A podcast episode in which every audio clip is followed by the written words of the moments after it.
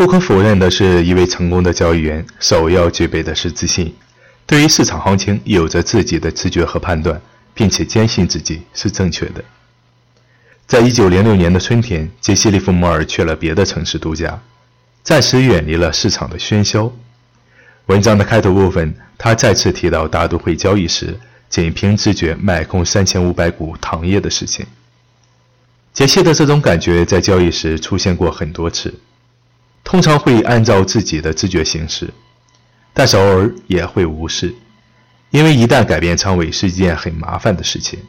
此时杰西会将这种直觉归纳为精神不振或者过于疲劳导致的，但往往这种情况会让他后悔。有很多次直觉告诉自己卖出，但却克制住了，市场没过几天便出现了暴跌。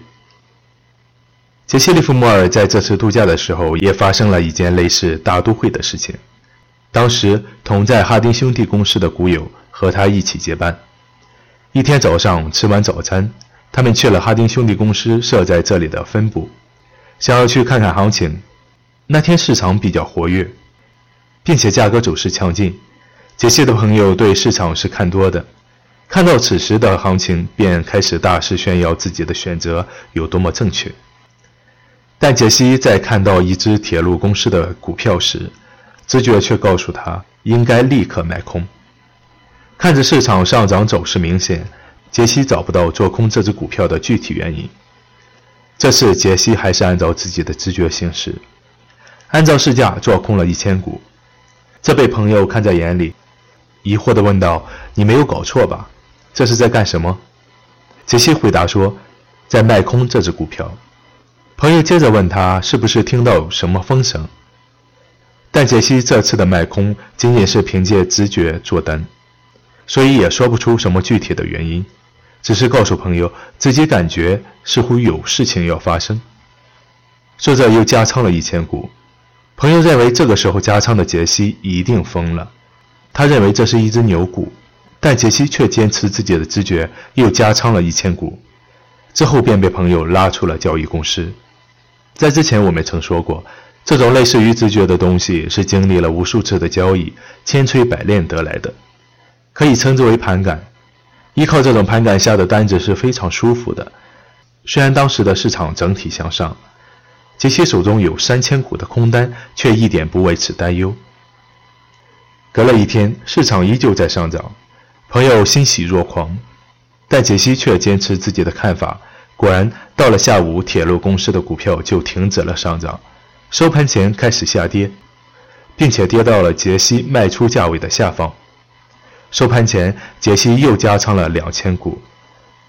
这时，杰西手中已经有五千股铁路公司股票的空单。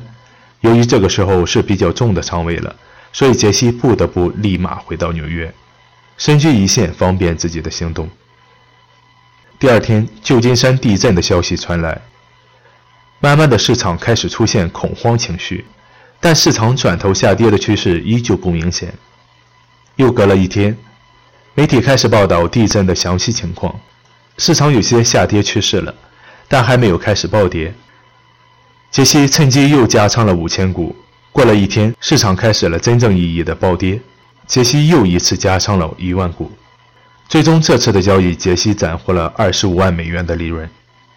杰西·利弗莫尔又一次依靠自己的盘感获胜，和之前的一次相比，这次可谓是收获多多。这便是听从自己内心的好处，当然前提是你的盘感还不错。在那一年的夏天，杰西去了萨拉托加全区度假。当然，即使是度假的时间，他同样对市场放心不下。还好这里也有哈丁兄弟公司的分部，方便杰西观察市场。他注意到联合太平洋这只股票有上涨的趋势，并且有人在收集这只股票的筹码。杰西观察了一段时间，在一百六十美元的时候开始依次买进，而这只股票也稳定的上涨，并没有暴涨的情况出现，说明其趋势稳定。就在杰西建仓多单的时候，接到了哈丁先生的电话，告诉杰西这是有人在把股票倒给他，并且这只股票随时可能崩盘。虽然杰西认为联合太平洋没有下跌的可能，但还是因为这通电话动摇了自己的信心。按照平均价一百六十二美元抛出了全部多单，并且又反手做空了这只股票。第三天，这家公司宣布派发百分之十的红利，联合太平洋成了领头羊。知道自己错了的杰西立马平掉了空单，再一次做进去了多单。这一次补上亏损，盈利一点五万美元。如果坚持自己的想法，利润会多得多。在我们身边，包括我们自己，应该也犯过这样的错误。本来是根据自己的想法判断好了趋势，开始进场做单，但就是有一两个好心人给自己说了一些建议，或者自己在网络上看到一些信息，便放弃了自己的想法，最后才知道自己的判断是对的。这就和我在微信群中经常说的一句话。所有的个人看法，对于品种的多空判断，都仅仅是参考。契合自己的想法的单子，可以大胆的去做；不契合的，按照自己的想法去做，或者不做。在通往财务自由的路上，人人都可以是自己的老师，但你能依靠的却只有自己。好了，这里是传奇交易员杰西·利弗莫尔的投机智慧，我是张宇，在外汇市场交易多年的老司机，我正在搭建自己的交易圈子。里边都是做交易的朋友，大家一起交流行情，一起去做交易。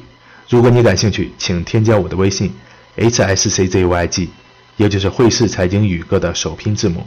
今天的节目就到这里，如果您认同我的观点，请点赞转发，谢谢收听，下期再见。